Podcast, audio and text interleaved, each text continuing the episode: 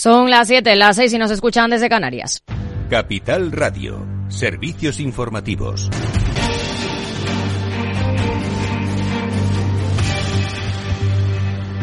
¿Qué tal? Muy buenas tardes. El Banco Central Europeo puede actuar de nuevo si ve riesgos crecientes de no alcanzar la meta de la inflación del 2%, según ha advertido la presidenta del organismo, Christine Lagarde. Insiste en que hay que mantener los tipos durante un periodo suficientemente largo para que se desarrollen las políticas monetarias. Sobre la evolución de los precios, la titular del Banco Central espera que la inflación aumente ligeramente en los próximos meses por algunos efectos de base, aunque en general deberíamos ver un debilitamiento de las presiones inflacionarias. Eso sí, asegura que no es el momento de empezar a cantar victoria porque todavía hay riesgos relacionados con la evolución del mercado laboral y de los salarios. En Inglaterra, el gobernador del Banco Central, Andrew Bailey, ha alertado sobre la posibilidad de subir nuevamente las tasas de interés, destacando que los costes de alimentos y energía siguen siendo un riesgo para la inflación.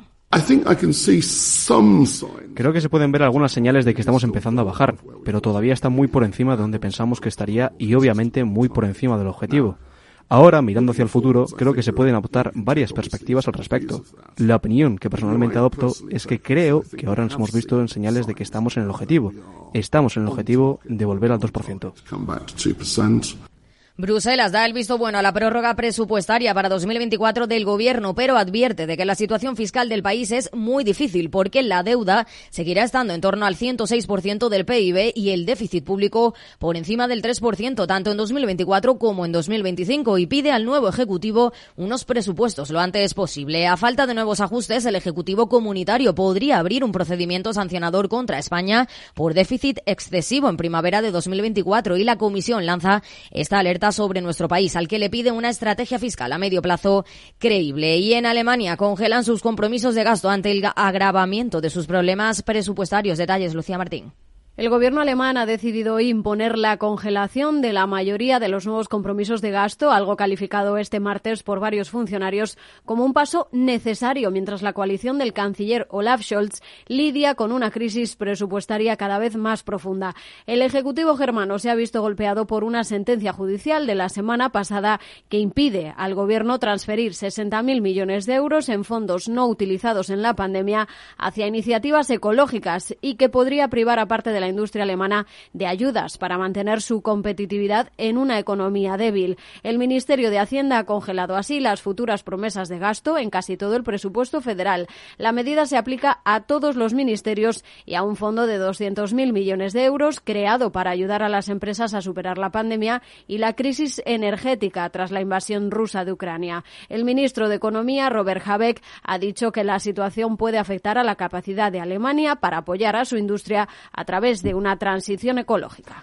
Gracias, Lucía. Precisamente Goldman Sachs cree que el gobierno español, en aras de mantener la consolidación fiscal y ante la complicada aritmética parlamentaria, extenderá el impuesto extraordinario a las grandes fortunas y a la banca y el impuesto sobre el patrimonio y que dará más presupuesto a las comunidades autónomas. A las 8 ya lo saben, aquí el balance en Capital Radio. ¿Qué tal, Federico? Hola, Ida. Buenas tardes. Hoy tenemos en nuestros debates Transforma España. Vamos a hablar con el exministro de Defensa, Julián García Vargas, del Partido Socialista sobre el futuro que le espera a España, los retos que tiene nuestro país ahora ya a partir, ya tiene formalizado, y han tomado posesión todos los ministros, el nuevo gobierno de Pedro Sánchez. Eso lo vamos a dedicar desde las ocho y media hasta las nueve y media. Y luego vamos a entrevistar al director de Asuntos Públicos de Llorente y Cuenca en Argentina sobre mi ley y el nuevo, y todo lo que está pasando en, en aquel país. Eso será a partir de las nueve y media hasta las diez.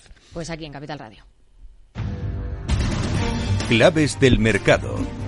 El IBEX 35 y el resto de bolsas europeas se toman un respiro tras las últimas subidas y cotizan con tranquilidad. El selectivo español baja el 0,12%, aunque mantiene la cota de los 9.800 puntos. Dentro del IBEX destacan las caídas de IAG del 4,37%, que hoy ha celebrado el Día del Mercado de Capitales y ha anunciado que pospondrá el reparto de dividendos, aunque los valores que peor lo han hecho un día más son Acción Energía y Acciona. En Wall Street, tono negativo, el Nasdaq cae un 0,71%, retrocesos del 0,23% en el S&P 500 y caídas también del 0,20% en el promedio de industriales. En el mercado de divisas, según las pantallas XTB, el par euro se negocia a 1,0916 unidades. Buenas tardes.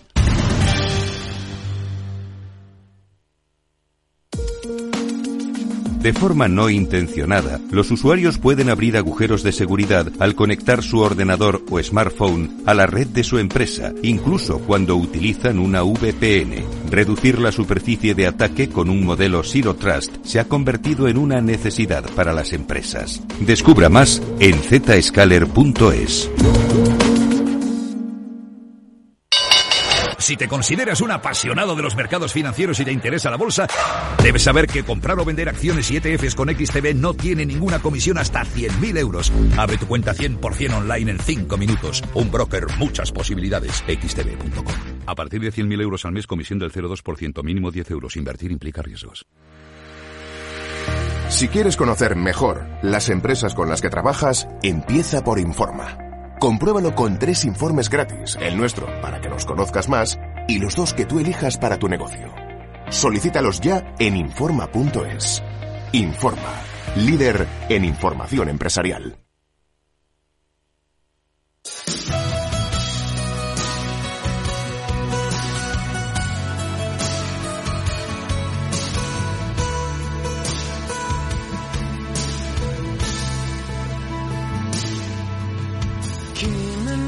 Después del trabajo, After Work, con Eduardo Castillo, Capital Radio.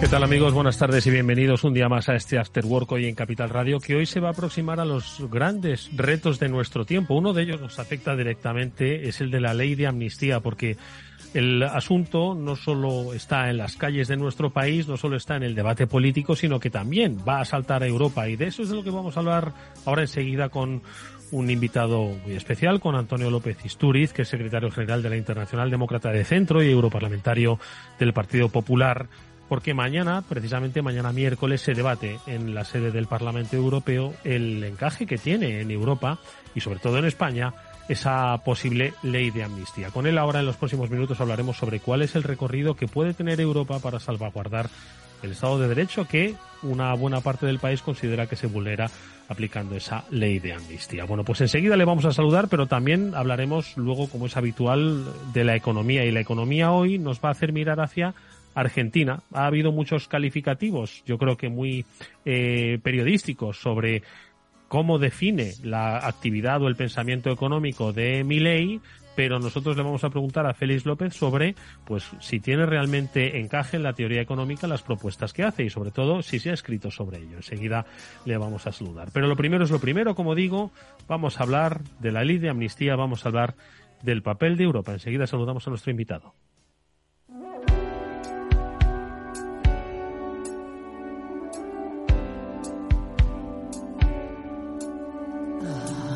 En Capital Radio, After Work, con Eduardo Castillo.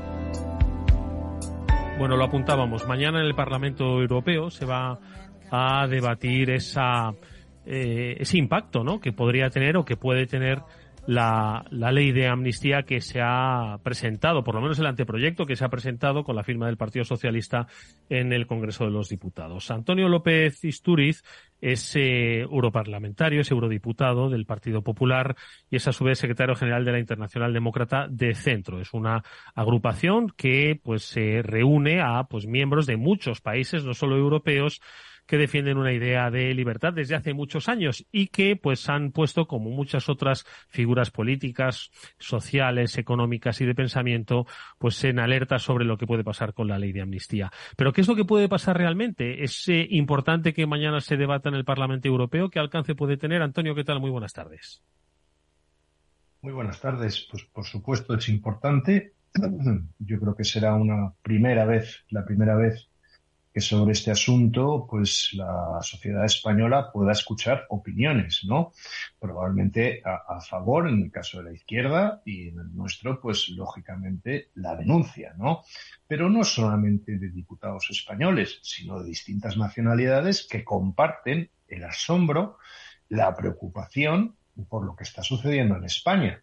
De la misma manera que lo han hecho en el pasado caso de Polonia o de Hungría, recordemos que han estado siempre al frente de las noticias, ¿no? Por cuestiones a veces incluso menores de lo que está ocurriendo en España, ¿no? Y, o, por ejemplo, un precedente, incluso jurídico y político, que es el intento de amnistía en el año 2019 en Rumanía de los del entonces primer ministro socialista, casualidades de la vida, que intentó elaborar una amnistía para 100, eh, perseguir, bueno, 100 acusados eh, por la justicia rumana de corrupción, ¿no? De los gobiernos, distintos gobiernos socialistas de aquella época. Eh, la Comisión Europea actuó, actuó y frenó aquella, aquella amnistía contra la corrupción que se estaba produciendo en Rumanía, ¿no?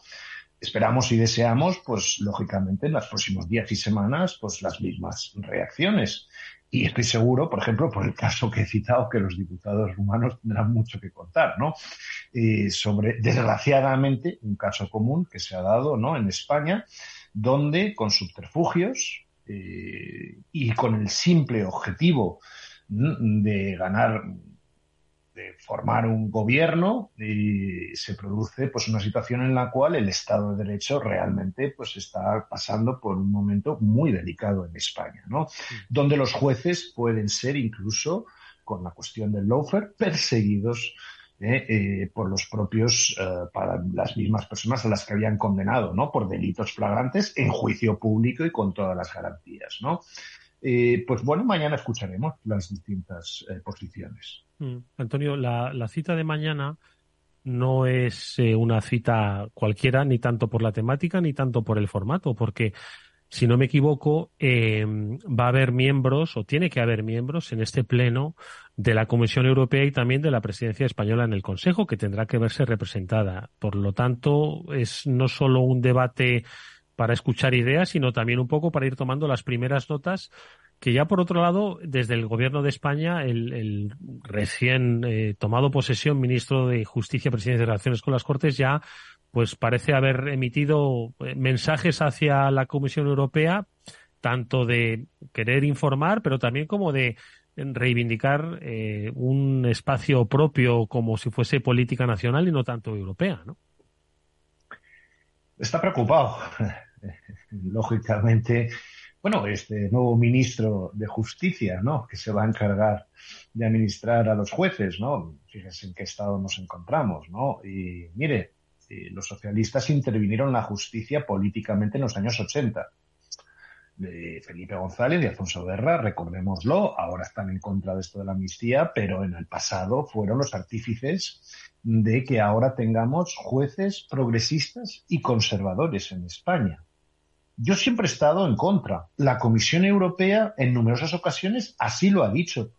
Y cuando pedía la renovación del Consejo General Poder Judicial y de los órganos de dirección de los jueces en nuestro país, exigía ya un cambio de este modelo demasiado político, eh, que no puede ser. No podemos tener jueces progresistas ni conservadores, lo siento mucho. Los jueces pueden votar lo que quieran, en su fuero interno como ciudadanos españoles, lógicamente, pero no puede haber esta vertiente ideologizada, ¿no? Y, encima los mismos que crean esas condiciones ahora vienen y dicen que los jueces están politizados. Eh, esto no es normal. Hmm. Y así la Comisión Europea en numerosas ocasiones lo ha dicho a través de cartas, la última hace escasamente un mes por parte del comisario de Justicia Didier Reinders, que para que los oyentes sepan, no, es, no pertenecía a ningún partido del Partido Popular en el, pasado, en, el, pasado. Lo digo por si acaso creen que hay alguna conspiración internacional mm. o el gobierno así lo presenta, ¿no?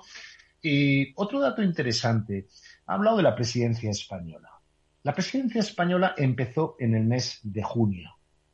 Eh, eh, el, presidente del gobierno ni se ha presentado como hacen todos los presidentes de gobierno a, presentar las, en fin, las prioridades de la presidencia. Ni ha habido presentación, ni nadie sabe lo que se está haciendo.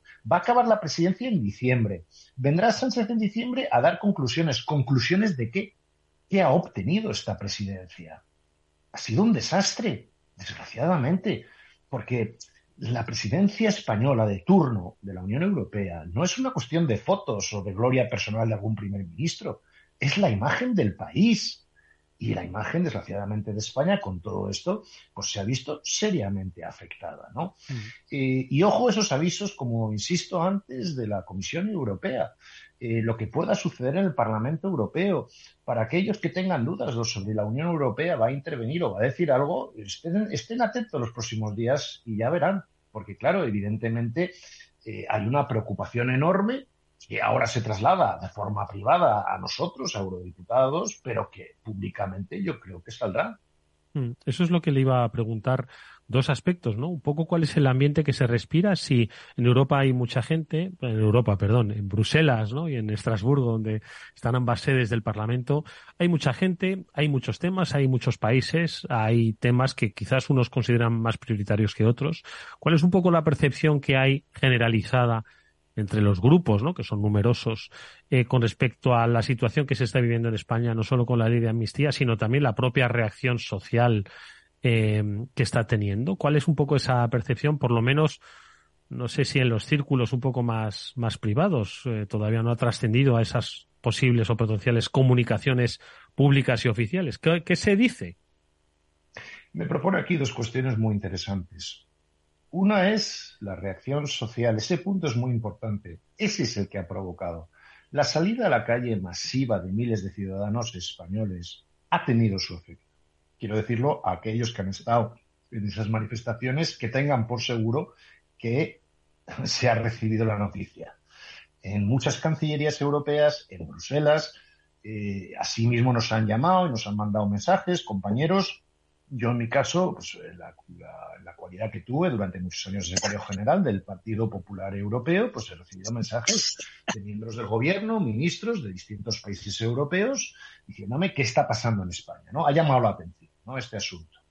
Por eso digo que una acción, los demócratas, lo que tenemos que hacer siempre es una acción política, social y judicial la política será mañana en ese debate y en los subsecuentes debates que haya en el Parlamento Europeo. Social, lo que están haciendo los ciudadanos en las calles de España. Importantísimo, insisto. Y tercero, la vía judicial. Una vez tengamos ya la ley eh, presentada y aprobada en el Congreso, si es que se aprueba, de amnistía, en ese momento, lógicamente, tras las pertinentes denuncias, el Tribunal de Justicia Europeo tendrá que estudiar el caso y ahí se tendrá armas legales para desenmascarar todo este artefacto que se ha creado con el simple propósito de crear este gobierno de 22 ministerios, que es que de verdad es una cosa que no se entiende en un momento económicamente siempre eh, que se está exigiendo hoy mismo. Hoy mismo la Comisión Europea ha vuelto a anunciar a España que está incumpliendo las reglas fiscales, que tenemos una deuda enorme y presentamos otra vez 22 ministerios con miles de asesores entre todos ellos. Hombre, esto no es normal. en fin, la, otra cuestión es un poco la, reacción, ¿no?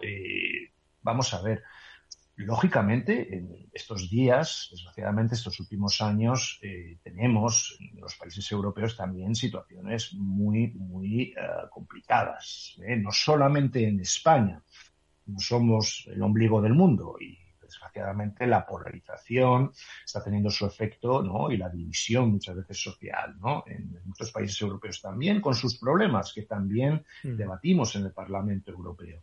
Pero este es un asunto que escapa a todo ello porque como llevamos ya no menos de cinco años discutiendo el Estado de Derecho en Polonia y Rumanía, mm.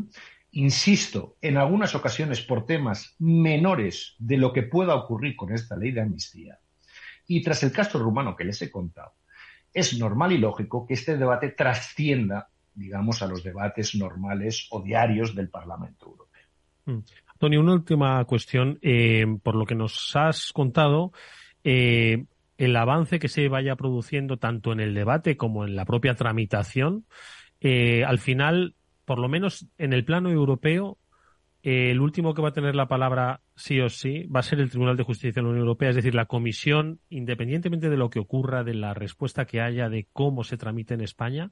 Al final esto está abocado a acabar en el Tribunal de Justicia de la Unión Europea. No va a haber antes quizás un, otros organismos ¿no? que puedan, en cierto modo, influir sobre, sobre su propio desarrollo. Indudablemente la Comisión Europea tiene esa capacidad. Ahí está la aplicación del famoso artículo 7 que se ha discutido en muchas ocasiones, vuelvo a insistir, en el caso de, perdón, de Polonia y de Hungría, eh, que es un artículo de suspensión eh, de los derechos de los países dentro de la Unión Europea y de participación en los órganos ¿no? de las instituciones europeas. Es un artículo, digamos, último recurso, último recurso después, ya le digo, de cinco años eh, de discusión en estos dos países. Ahora ha habido un cambio de gobierno en Polonia, con lo cual Polonia probablemente con el presidente Tusk, que conozco bien, fue presidente del Partido Popular Europeo, yo fui su secretario general tres años aquí en Bruselas. Eh, eh, bueno, pervivirá el caso de Hungría, pero, en fin, son, son uh, cuestiones que van a seguir suscitando el debate, ¿no?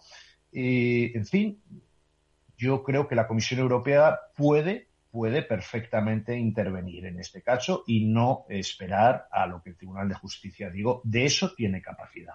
Ahora bien, no le puedo adelantar si lo hará o no, porque mm. claro, todos estamos en estos momentos en España y fuera de ella hablando de un documento que es una declaración de intereses. Vamos a ver qué es, qué refrito al final presentan ¿no? en el Congreso de Diputados. Ahí estuvieron los avisos de, entre mafiosos, ¿no? Parecía un poco, ¿no? El debate, ¿no? De Rufián ¿eh? con el presidente del gobierno dándole avisos. Sí, los mensajes que se lanzaban uno al otro. Sí. Estamos vigilando, ¿no? Y cosas de estas, ¿no? Yo la verdad digo, es que me faltaban ver pocas cosas, ¿no? En el debate político hoy en día. Pero bueno, en fin. Eh, por, eso, porque a ver qué es lo que presentan. Y con ese documento, entonces la comisión eh, tiene la tendrá la oportunidad, tras valoración, de intervenir o no y luego los tribunales, por supuesto, el Tribunal de Justicia Europeo. Ya sí que la última cuestión, eh, Antonio, este, este debate eh, sale a colación de la propuesta que hace el Partido Popular Europeo y otros grupos en, el Parlamento, entre ellos los liberales, de los que se integran ciudadanos, al final es el, rescoldo ¿no? que queda en, Europa todavía, y el Partido Nacionalista Vasco. Claro, esto es, es, algo un tanto anómalo, ¿no? No sé si esto va a conformar un poco también esos equilibrios dentro del Parlamento Europeo. Bueno, vamos a ver, el, grupo liberal. Mire, fíjese, yo soy liberal. Estoy en el Partido Popular Europeo. El grupo liberal, si me permite la expresión, es un poquito el cajón desastre del Parlamento Europeo. Los que no acaban en el grupo socialista, popular, por lo que sea, por razones en fin, personales, eh, de oportunidad política, pues están ¿no? en el grupo liberal. Y ahí han estado conviviendo durante varios años, no se lo pierdan ustedes, Convergencia estuvo, Democrática de Cataluña, el PNV, con ni más ni menos que Ciudadanos, ¿no? Y con ah, el partido de Rosa Díez en el pasado, que ya, si fíjense la memoria, no me acuerdo ni cómo se llama, ¿no? En fin, eh, es un poquito, pues eh, ya le digo, ese, ese, pequeño cajón desastre. Ya mm. tendrá que explicar el PNV cómo es que su grupo, eh, lógicamente mañana, pues creo que va a ser bastante crítico, ¿no? Con todo lo que está pasando en la formación de un gobierno eh, que él avala, ¿no? Y que está apoyando. Pero bueno, eso le tocará al PNV sin duda. Bueno, pues esto es solo el, principio de un, de un, camino, un recorrido que obviamente tiene su eco en Europa. Mañana lo va a tener en ese primer estadio, en ese primer pleno del Parlamento Europeo. Veremos cómo eh, se interpreta, se admite lo que, como bien ha apuntado nuestro invitado, se trata de momento de una declaración de intenciones en forma de anteproyecto de ley presentado. Seguiremos obviamente atentos y lo haremos, como siempre, con la ayuda eh, siempre experimentada eh, sobre el terreno de Antonio López Isturiz, que es secretario general de la Internacional Demócrata de Centro y es eurodiputado del Partido Popular en, en, el Parlamento Europeo. Gracias, eh, Antonio. Mucha suerte mañana y hasta muy pronto. Muchas gracias y muy buenas tardes. Gracias. Estás escuchando After Work con Eduardo Castillo.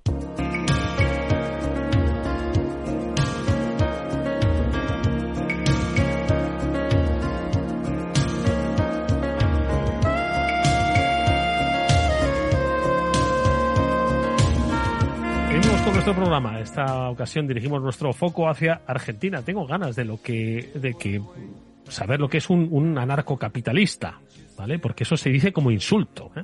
Félix López, ¿qué tal? Muy buenas tardes. Félix, ¿cómo estás? Muy buenas tardes. Bueno, no te pregunto nada de la amnistía, ¿vale? Porque mm, ya hemos, hemos tocado, ¿no? El, el tema con nuestro anterior invitado. Pero estoy seguro de que al final todo tiene eh, quiero decir, un, obviamente una componente política, ¿no? Del que ya hablaremos nuevamente, si te parece, sobre la financiación en España, los desequilibrios y cómo pues eh, podemos lograr cierta igualdad si es que se puede lograr con las finanzas en un país donde hay eh, regiones que están infradesarrolladas y otras que están sobre o, eh, o supradesarrolladas. Pero bueno, vámonos a Argentina. ¿Conoces Argentina, Félix? Eh, todos los españoles conocemos un poco de Argentina, ¿verdad? Sí, ¿no? Sí. La verdad es que sí. Yo, yo, yo, no he estado nunca, ¿eh? No he estado nunca, pero durante un tiempo estuvimos informando aquellos primeros años 2000 sobre, madre mía, la crisis incesante que, que había ministros de economía que duraban tres días, dos semanas, me acuerdo, uno tras otro, con la banda así de que se ponían con la bandera esa eh, albiceleste y ese sol eh, eh, maravilloso, pues iban cambiando, la banda iba cambiando cada, cada X tiempo, ¿eh? Pero vamos, muy, po muy poco, ¿tú te acuerdas o no? Sí, me acuerdo muy bien, ¿no? Es decir, aquellos fueron momentos espectaculares, ¿no? Digamos, para, para, todo este tema de cosas, ¿no? De, de cómo pues, se abandonan regímenes monetarios, ¿no? Porque aquello, ahora lo, lo hablaremos un poco, mi ley quiere dolarizar la economía. En aquel entonces los argentinos habían puesto en marcha el año 1991 uh -huh. pues un sistema eh, cuasi cuasi parecido a una dolarización, ¿no? Es lo que se entendía, no se entiende como un currency board. No tiene una traducción así bonita al español, que es un poco el sistema de funcionamiento de Hong Kong. O sea que y bueno, aquel sistema del currency board que habían puesto los argentinos en el año 91 uh -huh. y que a lo largo de la década de los 90, pues al principio les dio un resultado, pues según la cosa empezó empeorando la situación mundial al final de los 90, eh, el problema de Brasil, que eran los vecinos, que tenían también algo parecido y también saltó por los aires, pues aquello pegó un petardazo absolutamente espectacular. Porque, ¿no? Félix, perdona una cosa, dolari dolarizar una economía es... Eh, ¿Qué implica? Es decir, tú sigues teniendo tu moneda nacional, pero ¿qué haces? ¿Te endeudas en dólares? ¿Te referencias con el dólar? ¿Cómo haces? A ver. No, en, en, en principio, dolarizar la economía significa que no tienes tu moneda nacional. Es decir, desaparece el peso y entonces lo único que se tienen son dólares. ¿no? Es un procedimiento que existe en Ecuador. Pero eso ¿no? se hizo en, en, Argentina, o sea, el peso se retira. No, en, en, Argentina, en Argentina en el año 91 lo que se hizo es que se garantizaba la compatibilidad del peso con el dólar a cambio de uno a uno. Uh -huh. Para se hacer eso, uno uno. Mm. Sí. Para hacer eso, claro, como, como, como mercado es libre, para hacer eso y que toda la gente piense que ese tipo de cambios se puede mantener, pues resulta de que todo el dinero en circulación en pesos tiene que estar más o menos eh, soportado por el Banco Central de Argentina una cantidad igual de dólares. En dólares. Uh -huh. ¿No? Entonces era un poco como pasar a dólar como funcionaba un poco el patrón oro hace. Sí, solo que en vez de oro era dólar, ¿no? Dólar, ¿no? Y entonces, pues bueno, si, si, si mantienes esa disciplina, pues efectivamente la cosa funciona, no es muy difícil. Hong Kong lo ha estado haciendo, ¿no? Y en definitiva, pues es algo muy parecido a una dolarización, en el sentido de que tu economía está muy ligada al dólar, tipos de interés, etcétera, apreciación de la moneda. Es decir, si el dólar se aprecia, pues tu moneda se aprecia. Uh -huh. Si el dólar se deprecia, pues tu moneda se deprecia. Uh -huh. ¿no? Pero tú siempre vas parejo. Sí. Entonces eso ya lo tuvieron los argentinos y estalló. Entonces, ahora, cuando mi ley y la gente en general está hablando de, de la dolarización de Argentina, pues tratan un poco de mezclar las dos cosas. Pues si ya tuvimos algo de eso, no funcionó. ¿No? Y bueno, pues es algo parecido, pero no es lo mismo. Y lo que mi ley pretende es que eh, pues no puede haber otra crisis financiera que no sea la que pudiera derivar de Estados Unidos, ¿no? Pero uh -huh. no la que ellos tuvieron. En definitiva, eh, este paso a la dolarización de la economía argentina ya lo hemos hecho los españoles. Es decir, teníamos una moneda que, que era la peseta, mm. Banco Central Independiente, Y ahora tenemos un euro que no sabemos de quién es, ¿no? Y Mm. bueno, dólar sí se sabe quién es y quién lo. Aquí tenemos un Banco Central Europeo que funciona pues, con unos criterios curiosos, ¿no? Y la economía, pues funciona, ¿no? ¿Cuál es el problema de, a mi modo de ver, lo mismo que para el euro para España y el dólar para Argentina? Que normalmente una moneda, pues, digamos, poderosa de una nación más o menos rica, ¿no? Como puede ser el euro para la Europa central alemana y el dólar, pues para Estados Unidos, es que normalmente esas monedas, y esto la gente no lo entiende muy bien, pero es que ni los teóricos de la economía, ¿no? Son monedas sobrevaloradas. Entonces, tener una moneda sobrevalorada no es buena cosa, Mm. en el sentido de que de alguna manera, pues todos los precios internacionales y los precios locales, pues no son los que debieran, ¿no? Y ese es un poco el, problema de Argentina. Pero claro, Argentina tiene que escoger entre nosotros en España tampoco fuimos capaces con el Banco de España de controlar la inflación. Es cierto que se hacían intentos, pero eso fue un fracaso. En España, hasta que no, digamos, euro, euro, euro, euro- euroizamos la economía, pues no se acabó los tipos aquellos de interés que teníamos tan altos y la inflación, ¿no? Mm. O sea que ahora Argentina lo puede hacer, es decir, pues puede volver que todo el mundo. Básicamente resulta de que hay varias maneras de hacerlo, ¿no? Pero una muy sencilla es que los bancos argentinos pues tienen depósitos en, ba- en bancos de Estados Unidos. Los argentinos pues tienen sus depósitos en los bancos argentinos y dólares y, además circula el dólar libremente por la calle. ¿No? Entonces, esa es un poco la idea. Eh, no es nada misteriosa, ¿verdad? En muchos sitios, efectivamente, pues el dólar circula libremente, a veces con la moneda local, pero la, la idea de Argentina, pues sería, pues eso. Pues, En realidad, o sea, esto lo hace un poco por, por, por, por intentar meter un poco de disciplina, ¿no? Dice, oye, si dolarizamos no nos queda más remedio que pues eh, controlar la inflación, que tener pues un mejor control de las reservas, ¿no? Bueno, que decir, lo que decías tú, ¿no? Ese el, el- lo que sujeta ese ese Banco Central de Argentina, entiendo que es un poco por por meterle disciplina. Sí, a- no, la, la- sí, la disciplina básica de Argentina y por la cual todos estos esquemas monetarios saltan por los aires es la disciplina fiscal. Es decir, el momento que tú tienes déficit público, pues ya la hemos liado, ¿no? Porque entonces te empiezas a endeudar en moneda local, ¿no? Y entonces pues ya hay más dinero en circulación que lo que te permite el currency board Mm. y entonces el, el esquema salta. Con, con, con, una, con una economía completamente dolarizada, como lo que pretende mi ley, pues el gobierno no puede endeudarse, porque debería endeudarse en dólares y entonces no se lo permite el gobierno los tipos de interés, etcétera.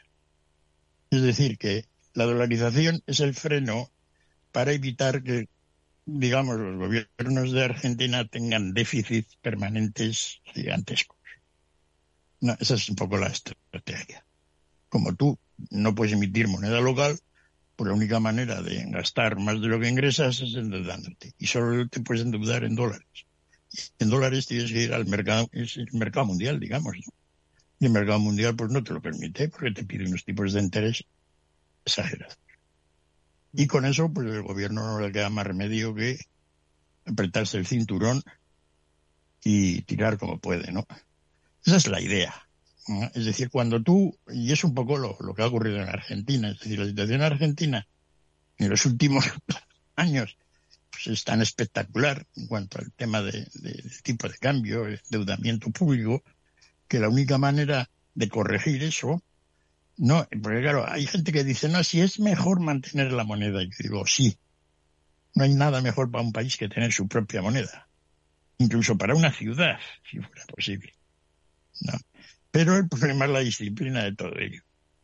¿no? Si eres incapaz de organizar un sistema institucional para que eso funcione, pues entonces es mejor, si no delegar, abandonar el interés en tener una moneda propia y pues adoptar.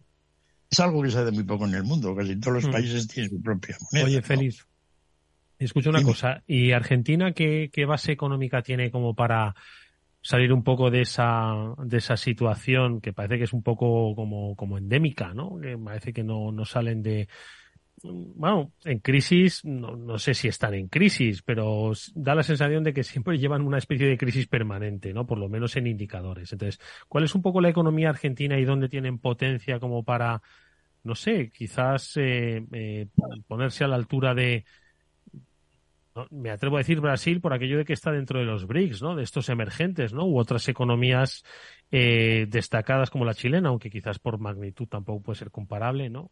¿Qué tiene de bueno la economía argentina y qué podrían sacar de provecho? Y si este hombre va a tratar de sacar provecho, si va a saber hacerlo, claro. Bueno, el, fundamento de Argentina económico, un poco que sostiene el resto de la economía, pues es siempre todo el tema agrario. Agrario, ¿no? No las exportaciones, pues oye, de cereales, soja, todo ese tipo de cosas, carne. Pero también tiene una industria razonable, ¿no? Entonces, eh, todo ese manejo, por ejemplo, en, como el gobierno siempre anda tan mal de pasta, pues ponen impuestos a la exportación. Es decir, la exportación, que es de lo que realmente vive un país, pues Argentina está penalizada. O sea, el propio gobierno argentino graba el grano que se exporta a China, yo qué sé, la soja que se exporta a China. Exacto, ¿no? Entonces, pues bueno, eh, dicen que eso no influye mucho porque el producto agrario es una cosa diferente, etcétera, ¿no? Que están obteniendo plusvalías extraordinarias, en fin, estos argumentos que ya hemos visto. De momento, pues eso mi ley, pues lo tiene que eliminar, ¿no? Con lo cual, pues Argentina va a volver a ser un país más libre en cuanto a poder, digamos, realizar operaciones de comercio internacional. Y, eso seguramente, pues es un plus es cierto que como la moneda, el dólar es una moneda sobrevalorada para el mundo argentino, pues eh, todas estas exportaciones son un poco penalizadas por eso, ¿no? Pero por otra parte, pues se les elimina todos estos impuestos a la exportación. El problema de Argentina es que, que claro, eh, como tiene un déficit público tan grande, su, si además dejas de recibir ingresos, no, pues fíjate qué panorama, ¿no? Y entonces, pues claro, la idea de mi ley es que de los no sé cuántos ministerios que por ahí lo reduce a nueve. Ya habremos visto algunos en la televisión como mm. tiene a todos los ministerios puestos en un no board, en un cartelón, y allí los va tachando, ¿no? De una manera, y deja pues justicia, exteriores, finanzas, etcétera, ¿no? Y entonces ese es el problema. El problema es que ahora Argentina, pues va a dar un recorte de gasto público salvaje porque no tiene ingresos. Y además, si dolariza, pues no puede tenerlos más. Con lo cual, pues la economía, pues toda la gente que vive de, del gasto público, sí. en Argentina como en España, pues son muchos. Es elevado, sí. Pues ese es el problema, ¿no? Entonces, como Argentina atraviesa esa etapa de transición de una situación en la cual ahora tampoco es que ahora coman, ¿no? Porque a los precios que están y lo que les dan de subvención, pues cada vez todo es un desastre. pero es para menos, sí, es cierto. Ahora recibe la gente dinero, pero yo creo que con mi ley todo eso va a tener que, eliminar y eso va a crear va a crear muchos problemas. Oh, una conflictividad en la calle importante. importante. Sí, sin duda, porque, porque claro, esto es el ajuste que se llama. macho, ya, ya, ya, ya, ya. ¿Sabes qué pasa? Que, no sé, es que es muy difícil, Félix, eh, gestionar el ajuste. Yo es que a mí me hace mucha gracia a los políticos que se les llena la boca con lo de la paguita. Porque yo creo que hay que verlo en, en, todas sus dimensiones, ¿no? O sea, en España tenemos pues unas pensiones no contributivas muy importantes que sostienen socialmente mucho. Tenemos también, y no es la paguita, es que muchas pymes dependen de los contratos públicos, porque es el Estado el mayor inversor que hay en un país. Es en España y también es en Argentina y en Francia. No tenemos una magnitud de industria privada suficiente como para generar solo actividad privada, ¿no? Es decir, que esto no. Bueno, eso, es así, como lo dices, ¿no? Es de, eso no se puede eliminar. El problema es que la clave de todo ello consiste en cómo mantienes un equilibrio de las cosas. Es decir, en, España está claramente que los pensionistas pues se les ha dado más de lo que en realidad la economía ha permitido estos últimos años y deberían tener pues, un, 5, un 10% menos de ingresos. no porque el resto de el resto de la sociedad española pues mira cómo está no entonces eh, ese equilibrio por el caso en España de las pensiones se ha roto en el caso del gasto público bueno pues lo de las pymes que dices yo creo que es más para las empresas grandes que para las pymes no bueno sí pero bueno es más para las grandes no, a la, a la... vamos pero al final quiero decir ya pero de esas que al final la pyme trabaja para una grande y esa grande pues cuando consigue una licitación de yo qué sé no sé qué carretera o no sé qué puerto ¿sabes? pues al final tira mucho no de esa industria local no entonces sí además pues oye hay diversas maneras efectivamente de hacer gasto público. Los chinos pues en vez de dar subvenciones a, directamente a la gente a los pensionistas o a, pues eh, hacen carreteras no eso se ha demostrado que es mejor que lo otro. Por lo menos tiene la carretera al cabo de un tiempo, ¿no? Mm. Pero bueno, eso también es un tanto insostenible a la larga. Sí, Estoy acordándome ahora del plan E. ¿no? Si el plan E al final era, era razonable, ¿tú te acuerdas del plan E? El de abrir zanjas y luego taparlas. Sí, bueno, es decir, eh, aquello siempre se, se ha reído la gente de Keynes, ¿no? Era pues, una de sus cosas. No, enterrar billetes. Enterrar billetes, hacer el gasto de abrir un agujero, meter un billete allí, taparlo y luego pues hacer otro gasto para sacarlo. ¿No? Era algo brillante. Pero, pero eh, hemos mejorado a Keynes bastante, ¿no? Ahora ya ni tan siquiera hay que hacer el agujero. No, simplemente el billete se da. Se reparte, ¿verdad? El helicóptero financiero. El propio Trump, madre mía. Madre mía, dando, metiendo en el, en el bolsillo de los, pero a él no le llamaban socialista, ¿verdad? A Trump. Mira que, puso miles de dólares en el bolsillo, ¿eh? Del personal, ¿eh? Sí, pero luego lo, lo aumentó más Biden, ¿no? Es decir, que eso les ha gustado. No, es cierto que la situación, la situación de la economía americana en aquel entonces, incluso en Europa, ¿no? Pues parecía razonable lo único es que parece ser que pues eh, nos hemos pasado dos pueblos. Que estaba bien de hacerlo, pero no tanto, ¿no? Entonces la gente pues acumuló mucha riqueza, que luego se la ha hecho depósitos, etcétera, que luego se lo ha gastado y que algunos dicen pues que ha contribuido algo a la parte final esta la inflación que hemos tenido. Pero bueno, volviendo al tema argentino es ese, ¿no? Es decir, ¿qué tiene la economía argentina? Pues oye, tiene un sector agrario potente. Y tal como está el mundo ahora, con necesidad de todos estos productos, fíjate los vecinos. A los, a, los brasileños les, sale el dinero por las orejas ahora. ¿Están riquísimos ahora los brasileños o qué? Buah, le sale. No hay nadie que... Los rusos y ellos son los, los chinos los que no saben qué hacer con el dinero. Pero bueno, los, los rusos porque tienen un poco de todo. Un poquillo de gas, un poquillo de petróleo. Una guerra en marcha de la que nadie se acuerda ya. Sí, sobre todo porque no hay ningún tipo de control, no se ha hecho ningún tipo de control sobre nada en, Rusia, mm. pero ni en China. Es decir, todo esto de que se van a... ¿Y en Brasil? ¿Qué, está vendiendo Brasil? ¿Materias primas pues también o qué? Sí, es decir, pues lo que más tienen ahora, pues las materias primas agrarias, yo creo que fundamentalmente la soja, ¿no? Y luego, pues oye, el resto, trigo, etcétera. Y eso es tremendo, es decir, porque en Brasil está teniendo ahora un superávit ahora mercancías de cerca de 8 mil millones de dólares al mes. Sí, es una cantidad realmente espectacular, ¿no? Es cierto que luego las importaciones de servicios, etcétera, pues ahí también son elevadas, ¿no? Pero en definitiva, Brasil económicamente ahora pues está en una situación, pues digamos, bollante, ¿no? Es cierto que su PIB per cápita es más bajo que el argentino, y como no es posible, ¿no? ¿Cómo es posible? Bueno, pues porque todo el la economía argentina local, todos los servicios, todo eso, de alguna manera, pues funciona mejor que, y es de mejor nivel que en Brasil, hay zonas, pues muy, realmente muy pobres, ¿no? Mm. Pero bueno, si también eso lo, lo, lo, computas a un tipo de cambio adecuado, pues deben ser ya economías parecidas, ¿no? A la hora de, de verlo. Y, y, así están, ¿no? A ver si tiene, claro, fíjate, porque mi ley que es una narcoliberal, ¿no? Pues, pues la verdad es que no sé, no sabe nadie, no sabe ni él. ¿no? Es decir, está, eh, yo a veces me puedo poner ¿no? o comunista o liberal ideológicamente pensando cómo, qué haría yo si soy así, ¿no? Pero una cosa es pensarlo y otra cosa es lo que es eso en la realidad. Sí, ¿no? Exactamente. A la hora de... La realidad es muy tozuda, exactamente.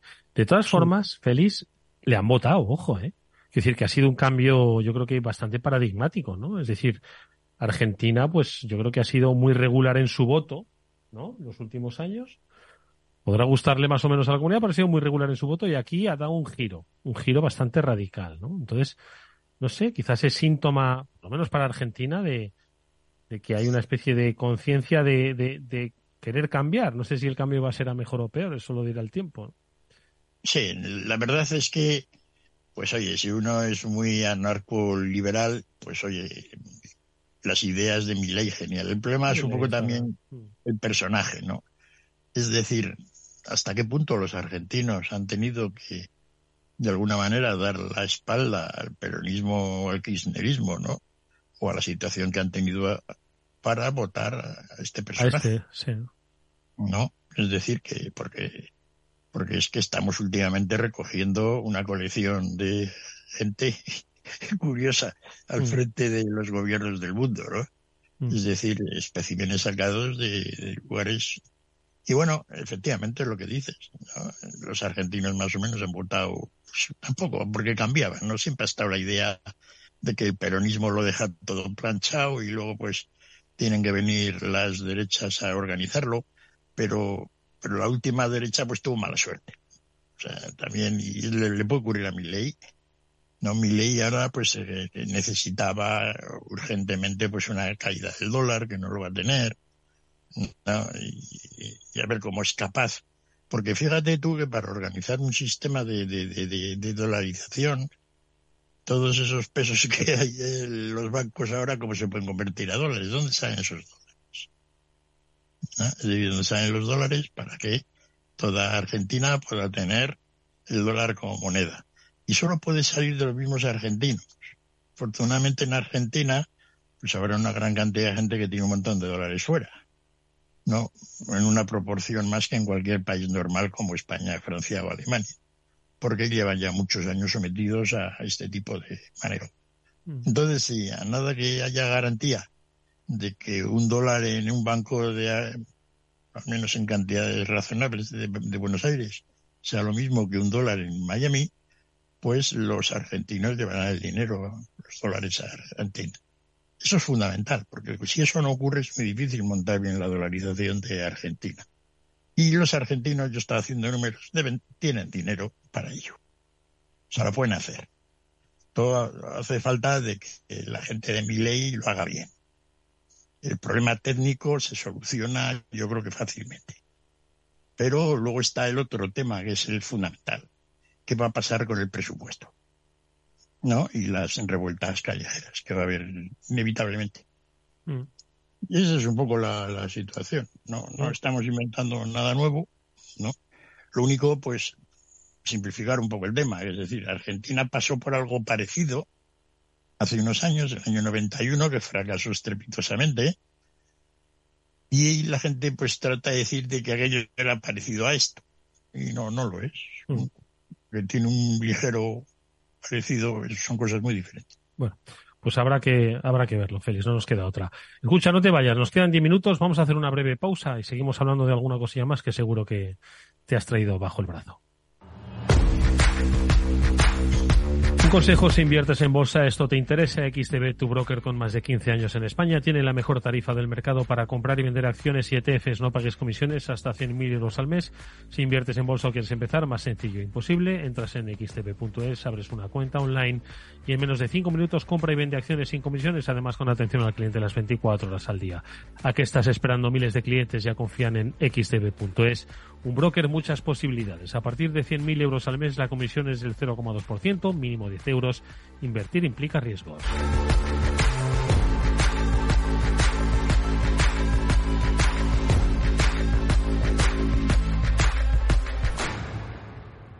Estás escuchando After Work con Eduardo Castillo.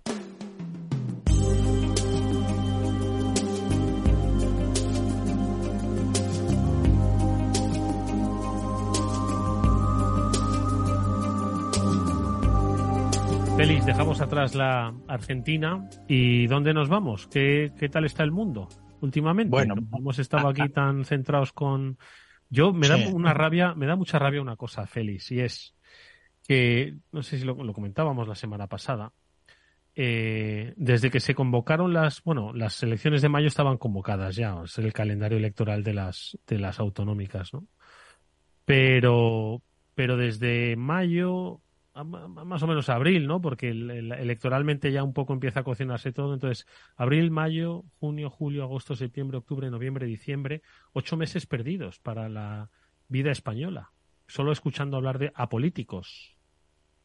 bueno, eh, eh, hemos hablado mucho de política, poco de economía, pero en definitiva casi buena cosa, ¿no? En el sentido de que pues, aquí esto ha ido tirando, mm, vamos a un tran tran no de, de, económico por ver si va a haber crisis o no. Una de las cosas más relevantes, quizá la cosa más relevante a nivel mundial de la semana pasada, ha sido que hace 10 días, por poner un ejemplo, pues la gente pensaba de que iba a haber un bacatazo bursátil. La cosa iba a ir a peor. Sí, pues ya, ya lo comentamos, ¿no? Pues que estaban todo muy, muy, muy, las valoraciones estaban altas. pero joder, es que llevamos con eso no sé ni cuánto tiempo, Félix. Sí, llevamos tiempo, ¿no? Pero ahora ha cambiado. Ahora, esta semana, ya la idea general es que no. Que ya todo está, que hay algo que está caro, el resto no mucho, Europa baratillo. Y entonces, pues que, que digamos, ese momento bajo de la, de la bolsa, que ya ha ocurrido otras veces, siempre que ha habido grandes subidas de tipos de interés. Fíjate, en el año 2007-2008 se subieron mucho de los tipos de interés, tuvimos la gran crisis financiera y la bolsa se fue al carajo.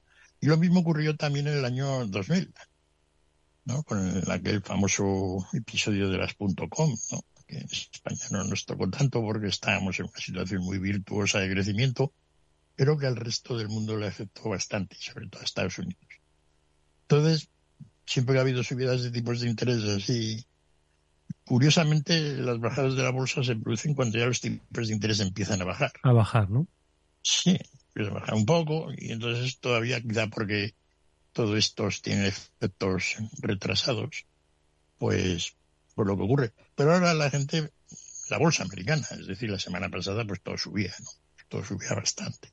Y un poco yo, detectando un poco el ambiente, ¿no? que está detrás de todas estas movidas, pues te das cuenta de que sí, la gente parece que eh, piensa que los tipos de interés ya no van a subir más, sino incluso bajando, y que, y, que no pasa nada. Hombre, bajar, bajar ya todavía falta un poquillo, ¿no? Que no suban más puede ser, pero...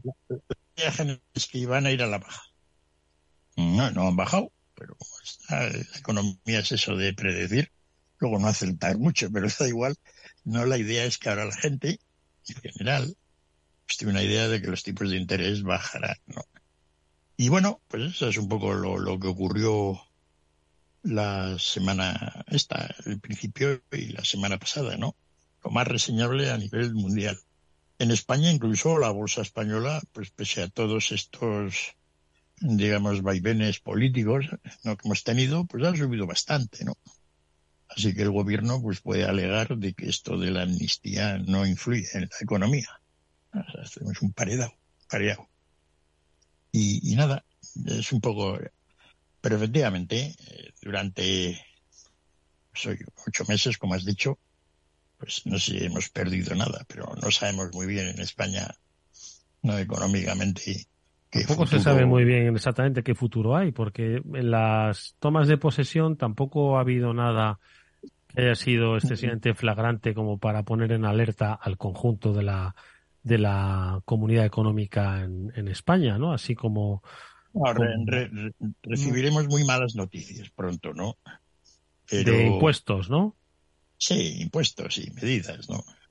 Esto va a ser así. Pero de momento, pues, pues no, no, y, y, sobre todo lo que no vamos a ver es ninguna idea de que digamos, oye, ¿cómo vamos a ser más ricos dentro de tres No, no, hombre, olvídate, olvídate. Oye, mira qué idea se me ha ocurrido. Ponemos esto y todo el mundo dice, pues es Pero verdad, no, no, sí, sí que vamos a ver ideas, pero solo para unos pocos. Es decir, no va a haber ninguna propuesta que diga, ¿cómo vamos a hacer ricos al conjunto de los españoles? Dirán, no, no, ¿cómo vamos a hacer ricos a una parte de los españoles? No, que eso, pero, pero que eso es de interés general. Y entonces eso es para todos. ¿No? Ese es la, el tema, ¿no? Yo sí quería comentar una cosita, un poco al tiempo. Venga, que nos quedan dos minutos. Tres, dos. Sí, hace diez días, dos semanas murió un economista. Joder, infeliz. Madre mía, vamos a economista por cada dos semanas, ¿eh? tremendo, porque se están haciendo mayores. Pero es un poco pedagógico. Este que se murió era un inglés, Anthony Thirlwall. Y yo le conocí porque él es el que ha escrito quizá el mejor libro sobre la economía del desarrollo, que han hecho varias, varias ediciones, la última hace poco, ¿no? Entonces, si a alguien le interesa la economía del desarrollo, porque los países pobres son pobres, los ricos, etcétera, todo está el problema, que a mí, claro, yo cuando estaba en África era mi preocupación fundamental. Pues a mí Cirwal con su libro me enseñó muchas cosas. Y luego tiene una cosa adicional que encaja muy bien con lo que hemos hablado de Argentina. El libro que a mí más me ha influenciado en mi vida sobre cómo entender cómo funciona la balanza de pagos incide sobre la economía nacional, lo escribió también este señor. Y tiene además lo que se llama la ley de Cirwal, que poco economista conoce en la práctica, pero que a la hora de analizar, pues, qué le va a pasar a Argentina o qué posibilidades tiene de desarrollo, es un esquema de pensamiento muy superior al normal. No, es decir, con Cirwal uno entiende lo que él nos ha enseñado y inmediatamente lo utiliza en la práctica. No, y es una pena que se haya muerto porque escribió mucho sobre todas estas cosas. Y además yo tengo que decir a los oyentes todo lo que encuentren de Cirwell, léanlo porque ha sido uno de los diez mejores economistas de los últimos 100 años. A nivel de, entender este tipo de cosas de balanza de pagos, ¿no? Y bueno, pues eso era un poco lo que quería comentar. Porque además encaja muy bien un poco con la situación argentina. ¿no? Es decir, ¿qué, ¿qué puede hacer Argentina?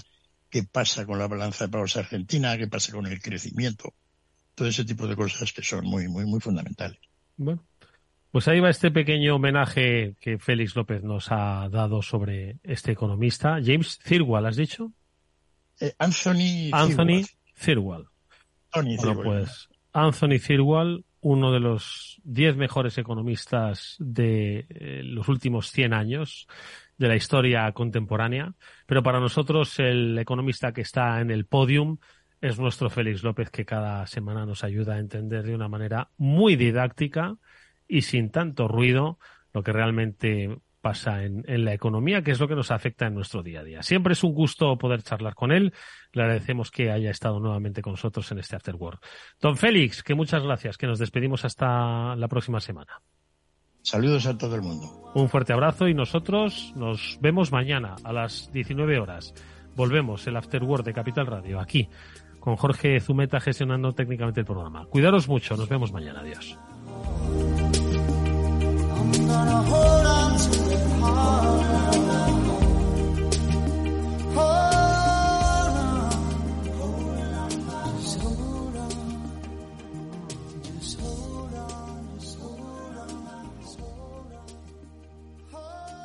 ¿Qué es ir más allá?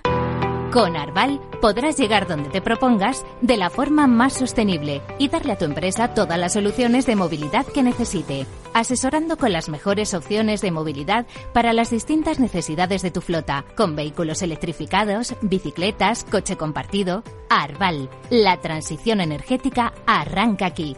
Más información en arval.es. Capital Radio en la Comunidad de Madrid tenemos un compromiso. Erradicar la violencia contra la mujer. Servicios de atención psicológica, profesionales de asistencia jurídica, recursos de atención social, atención a los menores, forman una amplia red de recursos con la que contamos para atender a todas las mujeres que sufren violencia. Pacto de Estado contra la Violencia de Género, Ministerio de Igualdad, Comunidad de Madrid.